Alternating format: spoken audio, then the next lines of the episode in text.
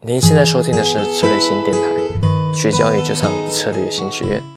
我们今天讨论的重点会尽量放在以股指期货的角度来去谈论，或者是以整个啊、这个 A 股的一个指数的一个层面来去思考。OK，所以呃，我们当然你说未来这个这个部分的一个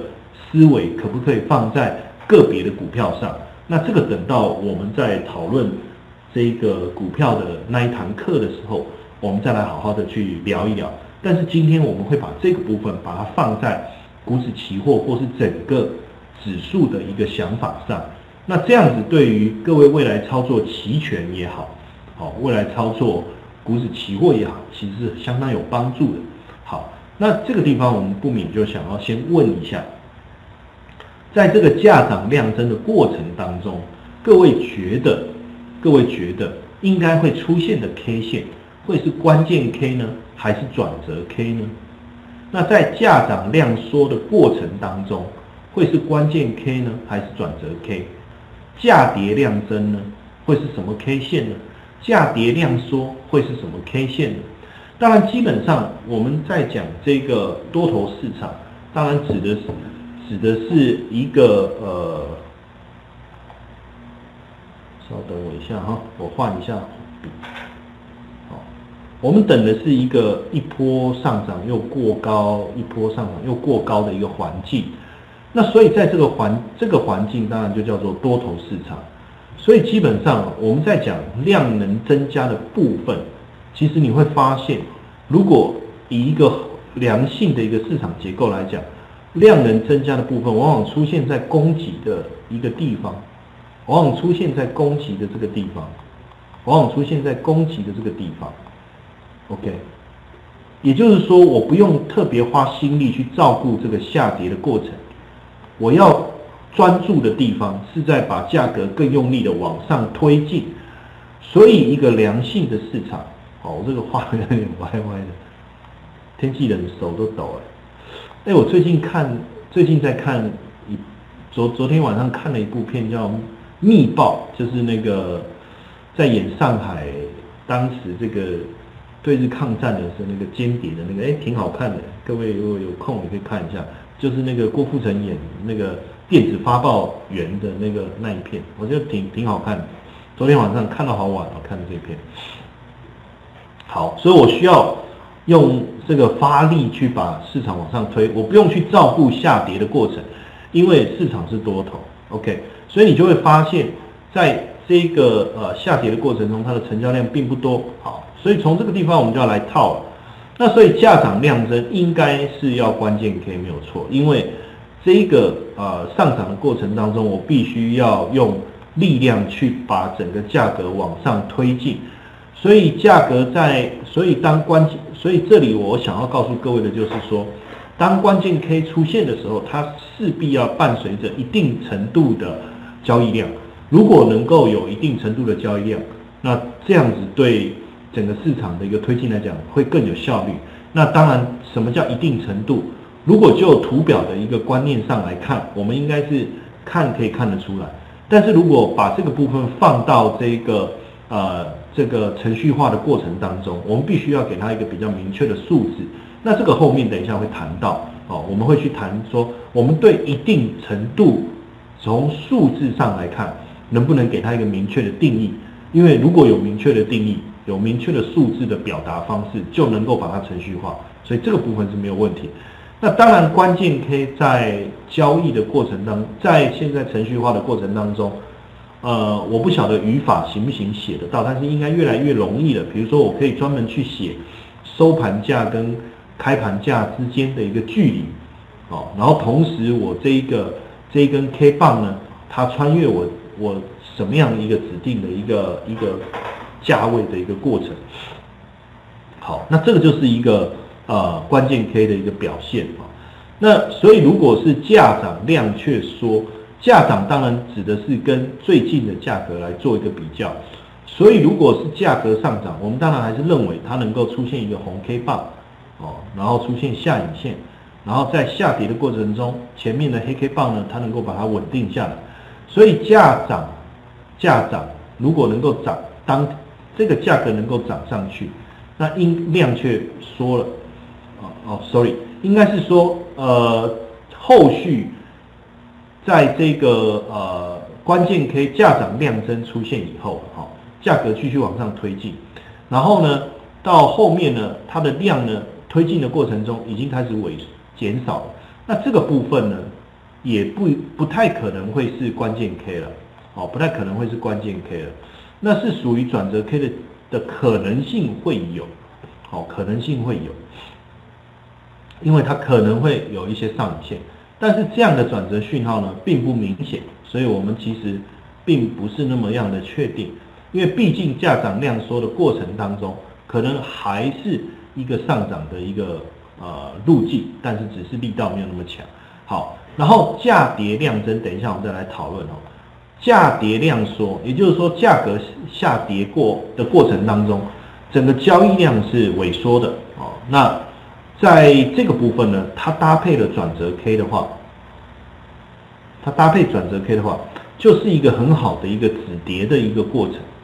哦，很好的一个止跌的过程。所以当市场的啊上涨呢推不太动，而且呢却出在下跌的过程中。却出现了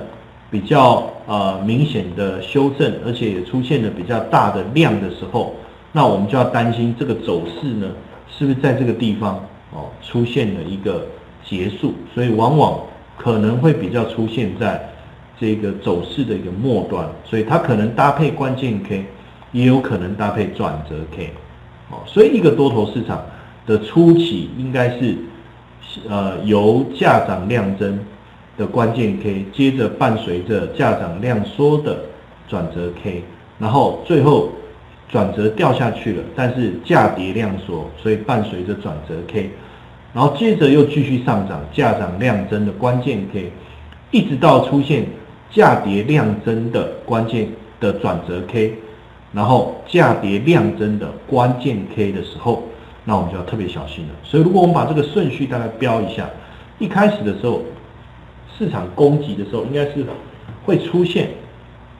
应该是会出现先，sorry，先出现价跌量缩的转折 K，然后我们看到市场止跌了，然后接着呢，我们就看到了这个价涨量增的关键 K，然后涨上去以后涨不动了，所以出现价涨量缩的转折 K，再进入。量良性的循环，价跌量缩的转折 K，价涨量增的关键 K，一直到最后出现了价跌量增的转折 K 的时候，找不到那个点，嗯，慢慢的在这，一直到我们出现了价跌量增的转折 K 的时候，你再看到价跌量增的关键 K 的时候。那也就意味着整个市场的走势就做了一个反转了哈，就做了一个反转。OK，那这个是一个在多头市场的时候，我们从量价关系跟 K 线呢去做一个比较明确的一个啊组合哦，来做一个比较明确的一个组合。把这个部分先把它清掉。好，那接着呢，我们就来谈这个空头市场，我就来谈这个呃空头市场。那空头市场的时候呢，它的部分呢属于价涨量增，